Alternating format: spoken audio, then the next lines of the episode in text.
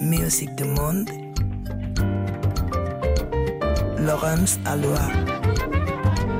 Tegui Mfatrore.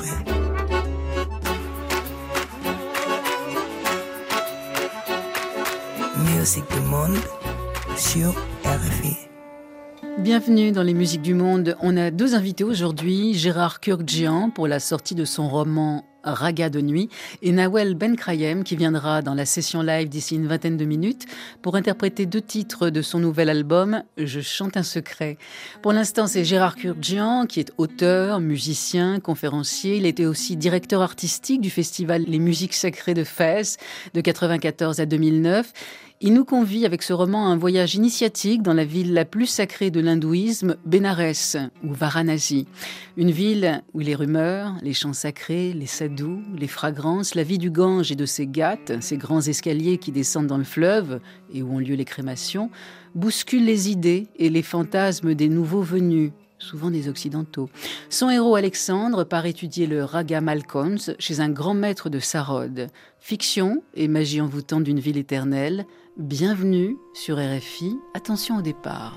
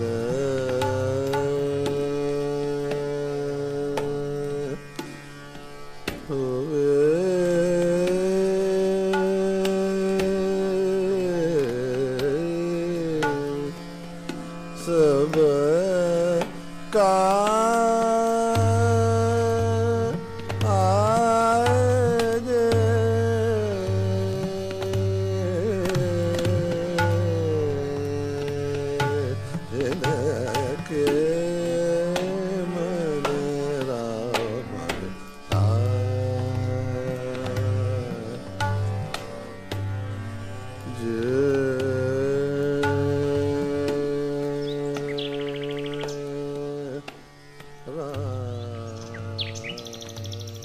Ce qu'on vient d'écouter, enfin c'est un extrait euh, d'un raga, le, raga Malkons, avec Amir Khan au chant et Oustad Oufak Hussein Khan au tabla. Notre invité, c'est Gérard Kurdzian, que je reçois avec, euh, avec beaucoup de plaisir, parce que Gérard, nous nous sommes rencontrés il y a une vingtaine d'années au Festival des musiques sacrées de Fès, et donc vous assuriez la programmation, vous étiez le, le directeur artistique. Donc bonsoir Gérard. Bonsoir Laurence. Je suis ravie de vous revoir. Ben, c'est tout à fait réciproque. Alors, on vous invite parce que vous venez de sortir euh, un livre qui s'appelle Raga de nuit, Passion sur le Gange. C'est un roman. Ça raconte euh, l'histoire d'un musicien français qui habite 27 rue des Écoles, si j'ai bien compris, parce qu'il est en train de draguer une fille. Hein. Il lui dit où est-ce qu'elle va habiter à Paris si la jeune femme accepte de l'épouser. Alexandre se rend à Bénarès. On dit Bénarès et non pas Varanasi. On peut dire les deux. Varanasi ou Bénarès, oui, c'est égal qui est quand même euh, la ville la plus sacrée euh, de l'Inde. Il va rejoindre son maître, son maître de musique. Et euh, il y a un raga qui va accompagner toute cette quête musicale, initiatique, spirituelle. C'est donc ce fameux raga Malkons. Alors, première chose, peut-être, Gérard, parce que notre auditoire est assez large, ils sont peut-être pas forcément familiers avec certains mots. Un raga dans la musique classique indienne, qu'est-ce que ça veut dire? Un raga, c'est une composition musicale qui est basé sur un nombre restreint de notes. Hein. C'est une musique modale. Donc, comme toutes les musiques modales, il y a une base de notes qui donne une échelle, à la fois une échelle harmonique et une échelle de sentiment. Chaque raga évoquent un sentiment, une couleur intérieure. Ces ragas, qui sont dans la tradition indienne au nombre de 360, sont regroupés par famille, se jouent à certaines heures du jour et de la nuit, parce qu'ils correspondent à un ethos, à un état intérieur particulier qu'ils éveillent. Ces ragas, donc, sont euh, des formes très simples au départ, puisqu'il y a cinq ou six notes en gamme montante, cinq ou six notes en gamme descendante. À partir de ce canevas qui est extrêmement simple, le musicien traditionnel indien de la musique classique d'Inde du Nord, dite Hindoustanie, ou d'Inde du Sud, dite carnatique, va improviser pendant euh, de longues périodes avec des règles qui sont absolument très précise, mais que évidemment l'auditeur euh, inattentif ne perçoit pas nécessairement. Mais le but de ce jeu du raga est de provoquer une émotion intérieure particulière avec des règles précises d'interprétation. Le raga malcon, c'est censé être apaisant et, et enivrant, et c'est un raga qui se joue après minuit. Oui, c'est un raga qui est relié. Vous savez, chaque raga, l'Inde est une terre de tradition, une terre de spiritualité. Les ragas sont souvent reliés à des divinités. Et la divinité qui préside au sentiment qu'éveille le raga malkon, c'est le dieu Shiva, le dieu de la destruction et de la transformation. Et c'est un raga qui se joue un petit peu après minuit, dit la tradition, qui est l'heure la plus sombre du jour et de la nuit d'une certaine façon. C'est le moment de bascule où on est au, au cœur de l'obscurité et où des forces venues de la nuit s'éveille et c'est Shiva, le dieu Shiva, le dieu qui est le dieu de la puissance destructrice et transformatrice, qui préside au sentiment et au destin de ce raga malcon. Est-ce que Shiva verra un inconvénient? Est-ce qu'on joue ce raga à n'importe quelle heure de la journée? Oui, ben, de nos jours, les ragas se jouent aussi en fonction des salles de concert, en fonction des lieux où, il se, où le musicien se produit. Mais c'est vrai qu'idéalement, euh, c'est un raga que si on l'écoute avec un, un, peu de concentration, même si on l'écoute d'ailleurs dans une salle de concert, euh, qui pourrait être le théâtre de la ville, l'état intérieur dans lequel ce raga peut nous mettre est un état nocturne très profond.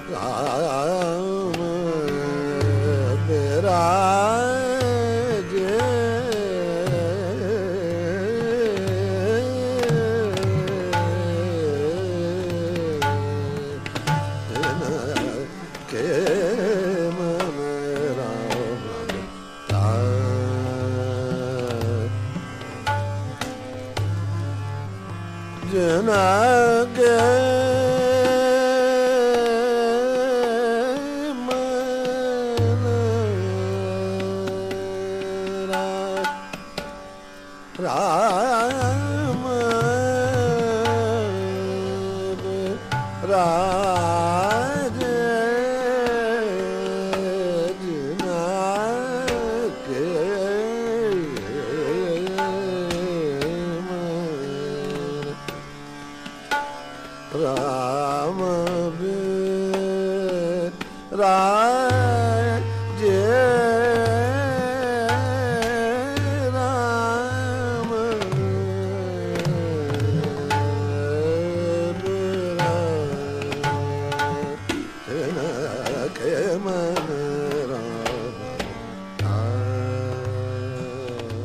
ce roman, Raga de nuit, Passion sur le Gange, euh, a comme euh, scène de théâtre euh, Bénarès, donc Varanasi.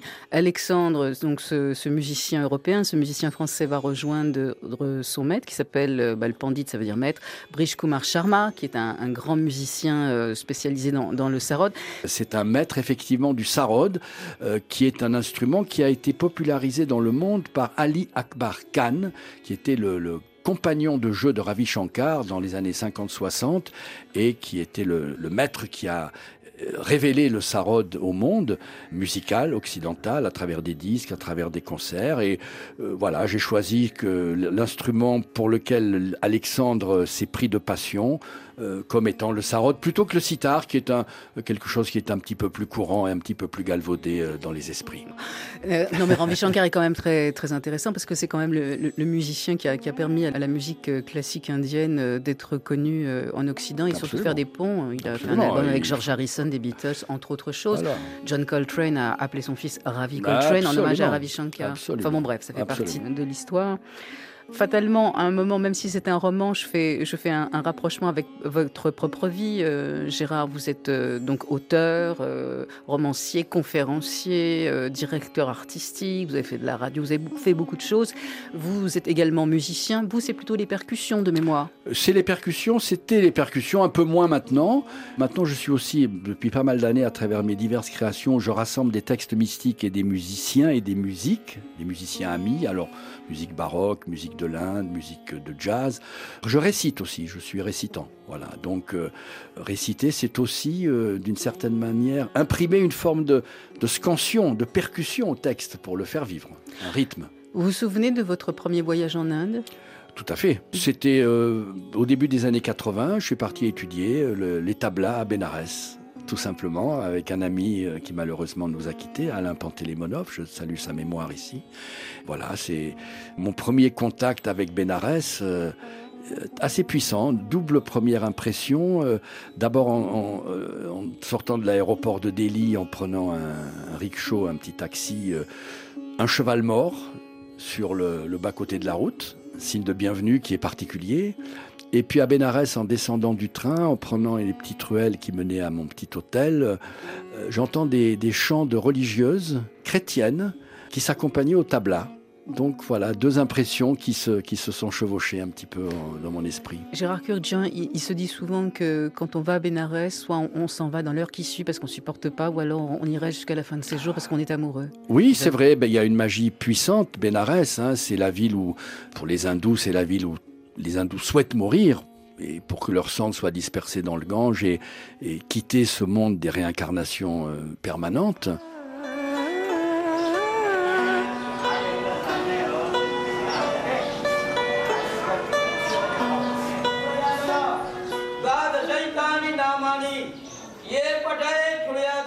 C'est une ville euh, dur aussi parce que le spectacle que nous offre la rue est un spectacle qui n'est pas facile à supporter toujours. C'est un spectacle aussi extraordinaire avec les sadhus, vous savez ces, ces ascètes mystiques, moines euh, nus, couverts de cendres, avec les cheveux hirsutes, un trident à la main. Donc tout ça fait que euh, je me rappelle un, étudiant italien. Euh, était dans l'avion lorsqu'on a fait notre premier voyage à Bénarès. Et quand on est descendu de l'avion, il s'est, il s'est prosterné, il a baisé le sol de la terre indienne. Et puis, euh, il a pris quelques substances dans les semaines qui suivent. On l'a rapatrié en Italie assez rapidement. Donc, il faut être vigilant. Il y a une magie de Bénarès, euh, en plus avec des faux sadous qui prospèrent et qui prolifèrent aussi. Donc, euh, il faut être bien accroché. Déjà en Inde, et puis à Bénarès encore plus.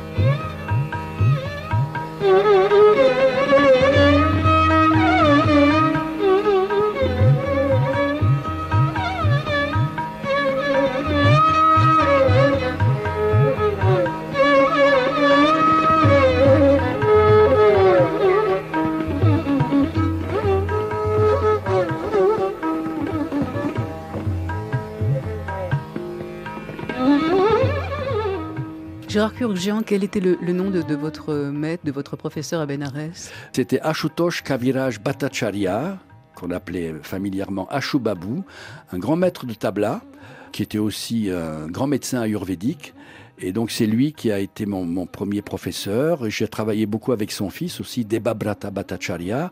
Et puis ensuite, j'ai eu un autre un grand maître aussi à Lucknow dans les années 88, Hafak Hussein Khan, un grand joueur de tabla, immense joueur de tabla, qui est décédé aussi malheureusement. Il y a une, cette espèce de tradition, enfin cette espèce, il y a cette tradition de, de dynastie musicale en Inde qu'on avait en Europe de, dans les siècles passés, qui semble s'être un peu estompée aujourd'hui. C'est rare de voir de la musique de père en fils. Ça existe, mais pas de la même manière qu'en Inde. Oui, c'est vrai, les choses se transmettent en Inde de cette façon-là. On dit d'ailleurs, il y a, trois niveaux de transmission. Le niveau le plus profond, c'est le niveau de la transmission. Alors la traduction est difficile par le lait. C'est-à-dire c'est quelque chose qui passe directement comme une, une mère allait son enfant par le lait, c'est la transmission la plus forte. Ensuite par le sang. Donc là, on a une transmission mais élargie. Ça peut être cousin, oncle, etc. Et puis ensuite, la troisième tradition, ben, c'est pour ceux qui ne sont ni du lait ni du sang et qui reçoivent une belle, transmission, mais peut-être moins, que par le lait ou par le sang. On, dit que dans ces années-là, certains maîtres ne jouaient pas certaines choses devant n'importe quel auditoire. C'est un peu comme dans Tous les matins du monde, où euh, Marin Marais ou Monsieur de Sainte-Colombe euh, se cache dans sa cabane euh, pour ne pas qu'on entende jouer certains, certaines ornementations. Et c'est là que Marin Marais se cache dessous hein, dans le film et essaye de capter des, choses secrètes qui sont réservées ben, aux cercles les plus rapprochés. Quoi. Est-ce qu'il y a des, points communs entre Alexandre, le, héros de, votre roman, Raga de nuit, et, vous? Absolument aucun. Oh, vous n'êtes pas tombé amoureux en Inde de, la fille du professeur, qui s'appelle Sangita J'aurais bien aimé. Disons que oui, il, a, il, est toujours un peu question de nous. Vous savez, c'est cette fameuse, ce fameux adage latin d'Horace, d'été fabula narrature. C'est euh, l'adage latin, c'est cet extrait des satires d'Horace il parle à quelqu'un et il lui dit Quid rides mutato nomine de te fabula narratur? Pourquoi ris-tu? Si tu changes le nom, c'est de toi qu'il est question dans cette histoire. Donc, on peut dire oui, il y a de moi dans Alexandre, mais c'est un peu comme, comme tout dans la vie. On, rassemble des bribes de choses qu'on a vécues et on construit à partir de là des, des constructions un peu euh, fictives. Ceci dit, il y, a des séquences entières qui sont réelles. La, transmission du cordon de disciples, je l'ai vraiment vécu. Les méditations, les rêveries le long du Gange, je, les ai vécues. Les longs voyages en train, y compris avec le maître, je les ai vécus. Donc tout ça, j'ai essayé de le, restituer euh, en les intégrant dans une fiction. Raga de nuit, le roman de Gérard Kurgian, fait référence à un raga célèbre et très ancien en Inde, le raga Malkons. Alors pourquoi ce raga en particulier, Gérard? Ben D'abord parce que c'est un raga que j'adore, qui est d'une puissance, qui est d'une force, qui d'une densité, d'une majesté, d'une beauté époustouflante. Donc euh, c'est mon amour de la musique aussi qui m'a fait écrire ce livre, mon amour de la musique indienne. Et puis il a une dimension dramatique, ce raga. Hein, c'est-à-dire qu'il côtoie des forces obscures, il côtoie la mort d'une certaine façon, il côtoie la renaissance aussi, mais après consommation, donc c'est important. Et la vie, euh, c'est ça. La vie, c'est à la fois destruction, consommation, renaissance. Chaque fois, c'est des, couches comme les pelures de l'oignon qui sautent les unes après les autres pour arriver au moment d'une forme de révélation. Et c'est ça que j'essaie de décrire dans le dernier chapitre. Aussi, les chanteurs que je fais apparaître, Amir Khan, c'est évidemment, c'est aussi moi. C'est un chanteur que je que j'écoute beaucoup, que j'admire beaucoup. Voilà, c'est cette osmose entre euh, la puissance de ce raga. Vous savez, dans la musique indienne, le raga est considéré comme une entité vivante. C'est pas juste une belle musique. Et quand on dit une entité vivante, c'est à prendre au sens non pas métaphorique, mais littéral. C'est-à-dire que, je ne sais pas si ça, vous est arrivé de, tenir un petit oiseau qui est tombé du nid dans la main, c'est petit, ça palpite, c'est fragile, et en même temps, il y a eu cette vie qui est là. Et le raga, lorsqu'il est joué par le musicien, prend vie. Et note après note, parce que dans la, tradition du raga, chaque note de la gamme doit être présentée comme un personnage d'une pièce de théâtre. Hein. On introduit le, le sa, le ré, le ga, et c'est comme des personnages qui rentrent sur scène et qui vont interpréter cette pièce, tous ensemble. Et donc, au fur et à mesure que les notes prennent vie, le raga prend forme. Et il prend forme, il grandit, il occupe l'espace et il produit une transformation à l'intérieur de celui qui l'écoute.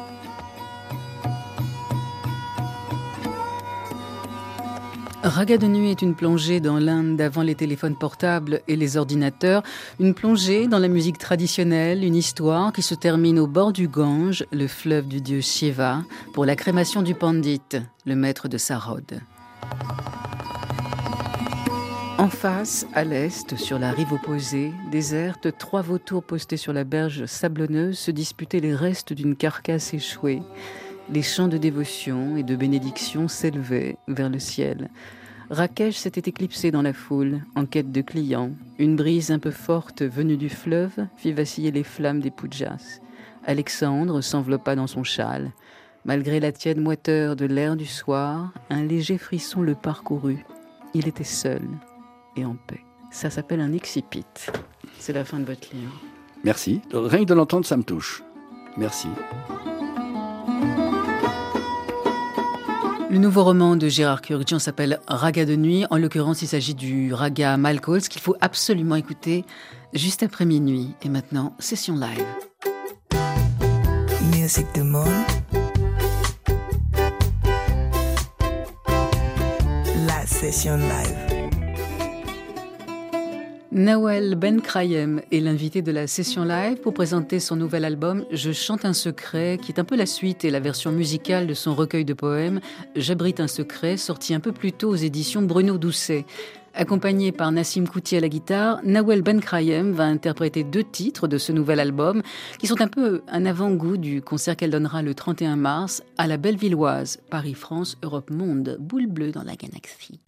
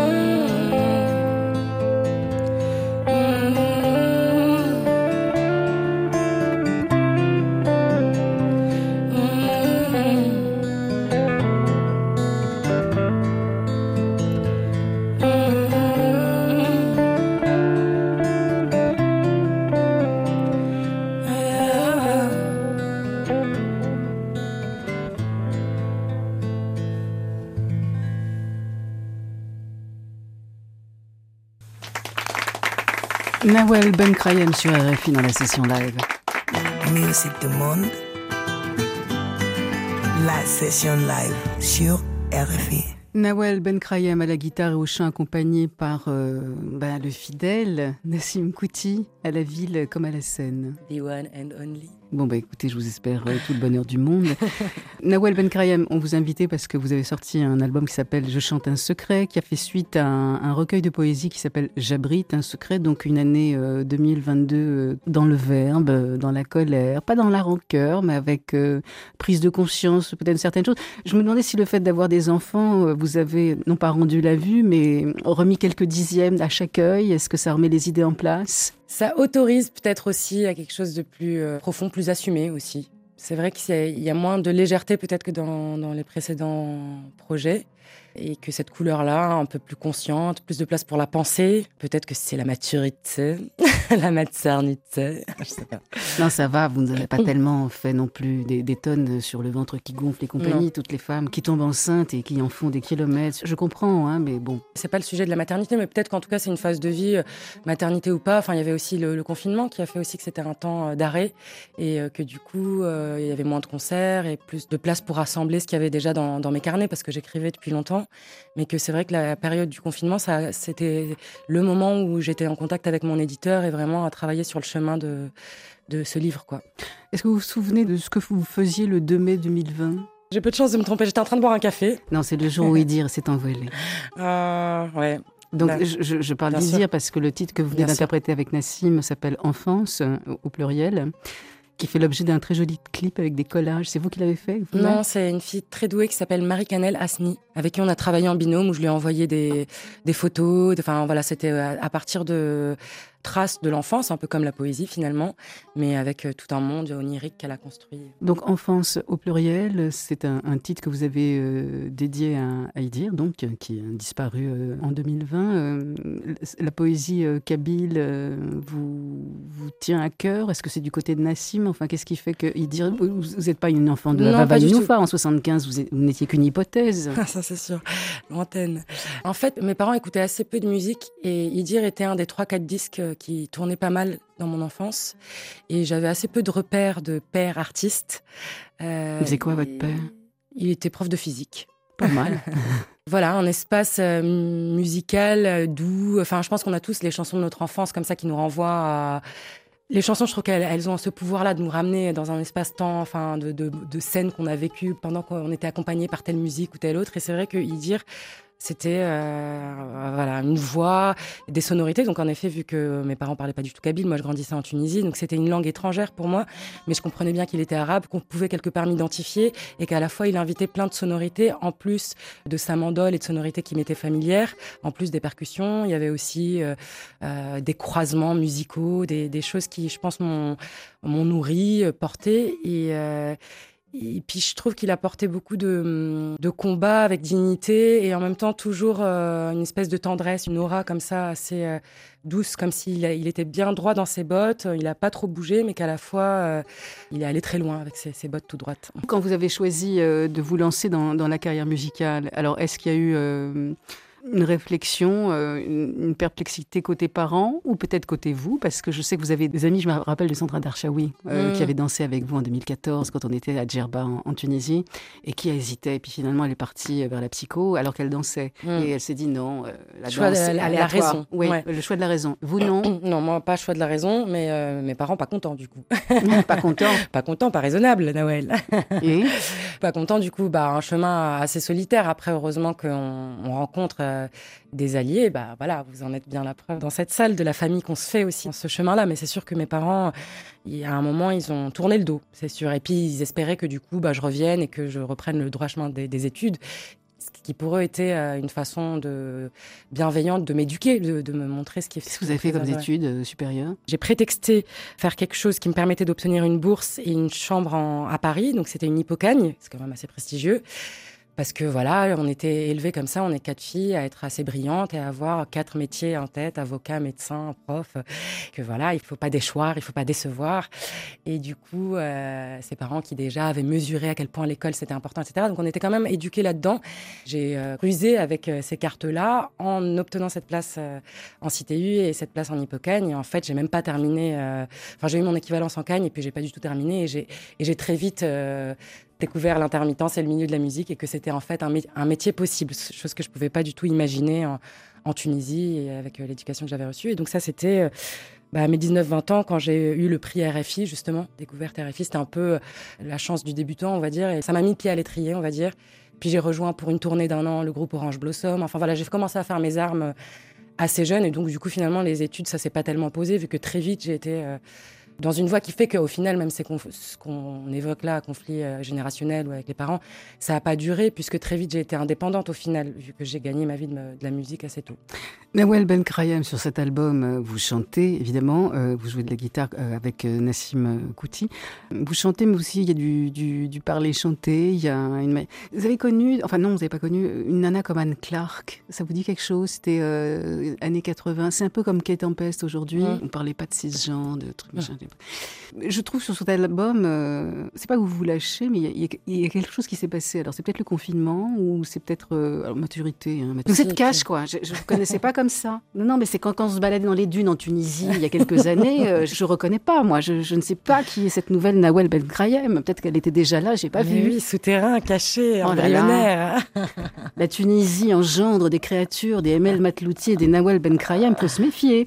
On va écouter le titre Eshtas. Ça veut dire danse. Danse avec une robe de mariée, si j'ai bien compris. oui.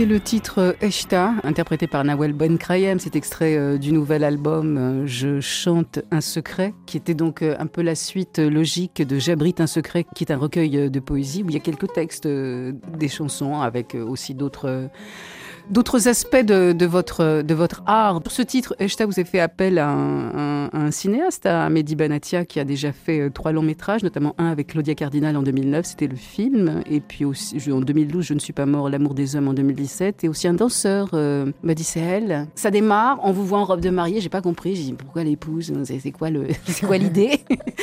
Et puis il y a des chaussures qui vous embêtent, des chaussures rouges, il faut descendre un escalier, puis après vous arrivez dans une sorte de, je sais pas, de, tente, une raima, hein, un cirque, vous êtes dans le sable. Racontez-moi l'idée du clip et l'idée de ce que le, réalisateur a voulu mettre dedans. Alors déjà, c'est un plaisir pour moi que mes clips soient portés par des regards de, réalisateurs du cinéma, parce que le clip, des fois, c'est un média euh, compliqué, où ça peut être un peu bavard, il y a beaucoup de stylisme, beaucoup de couleurs, il y a un petit côté pub des fois dans les clips. Et je trouve que bah, j'en avais fait l'expérience avec Afsia Herzi sur euh, l'avant-dernier clip. Souvent, ils, réfléchissent plutôt, euh, voilà, qu'est-ce qu'on peut raconter en une scène, une situation forte. Et ça, ça m'intéresse parce que du coup, ça prolonge un peu la chanson en essayant vraiment qu'il se passe quelque chose, quoi, qu'on comprenne. Et je trouvais que voilà cette situation-là, donc on a échangé avec Mehdi, euh, on est arrivé à cette idée-là. Déjà, Shtah, euh, au début et à la fin, on entend un sample qui a été enregistré à un mariage d'une de mes cousines dans le sud de la Tunisie. On sent, je trouve, cette espèce de, de transe qu'il y a dans les musiques euh, de, de, mariage du Sud. Et on danse sur la, la terre. Donc il y, a, il y, a, ce truc un peu d'un moment qui est un peu solennel, mais qui est en fait complètement débridé, en fait. Dans Orient caché, Orient gâché, je, désorienté. C'est aussi un poème qui interroge euh, l'identité, avec euh, comment on peut la figer, la stéréotyper, l'enfermer. Voilà, c'était joli de tout d'un coup avoir cette mariée arabe où on a beaucoup vu la mariée filmée dans le cinéma arabe avec le henné, tout ça, et la voir danser, etc. Et puis là, tout d'un coup, non, c'était, on s'arrête plutôt sur l'homme et c'est l'homme qu'on va voir danser, c'est l'homme qu'on va sublimer quelque part, quoi. Le 31 mars, Nawel Ben Krayem, vous serez en concert euh, à la Bellevilloise. Vous serez en duo avec Nassim Kouti. Il y aura ouais. juste tous les deux. On aura des invités. Hakim Hamadouche, qui était le, le fidèle et bras droit de Rachid Taha, nous rejoindra sur quelques titres. Mais sinon, ouais, on va explorer. Euh, de traduire cet album qui a été fait dans une certaine intimité, un peu en trio finalement, beaucoup avec Nassim et beaucoup avec Tim Whelan de Transglobal Underground. Producteur anglais euh, qui est un des, comment dire, un des un fondateurs de, de, ce groupe euh, électro qui adorait l'Afrique, l'Asie et qui a fait un premier album avec Natasha Atlas, qui a une, une très jolie carrière, elle a une voix un peu, un peu particulière. Elle vit en mmh. France, je crois, maintenant. Dans le sud, ouais. ouais. Voilà, et puis il y aura euh, Kenzie de Acide Arabe qui ouvrira la soirée euh, et qui la clôturera aussi. Comme c'est le mois de Ramadan, pour ceux qui le pratiquent, c'est bien qu'à la rupture du jeûne, il y ait quelque chose à, manger. Et puis traditionnellement, il y a des dates, de la soupe et une brique, et puis du coup, il y aura ça. Donc en gros, si on va voir le concert, c'est resto-concert Bah juste avant, en tout cas. Ma région, c'est le titre que vous allez interpréter avec euh, Nassim Kouti, et c'est extrait de ce nouvel album qui s'appelle Je chante un secret, qui sera sur scène le 31 mars à la Bellevilloise, et c'est à Paris. Voilà, j'ai tout fait là. Allez, à moi. Allez, à toi, au, au turf. Travail. Merci Nassim, merci Nawel.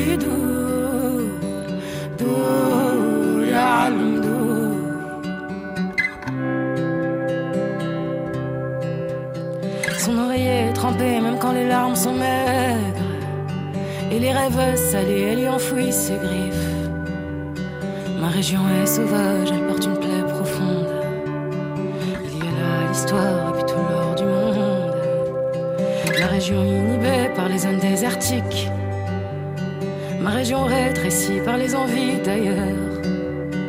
Des rêves en parachute, loin des yeux, loin des cœurs. Inaccessible devant les airs des grands-mères.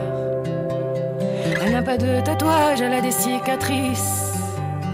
Et sur ses jambes lourdes, des motifs en. Ma région tient debout, envers et malgré tout. Ma région tient debout, moi je la tiens, c'est tout.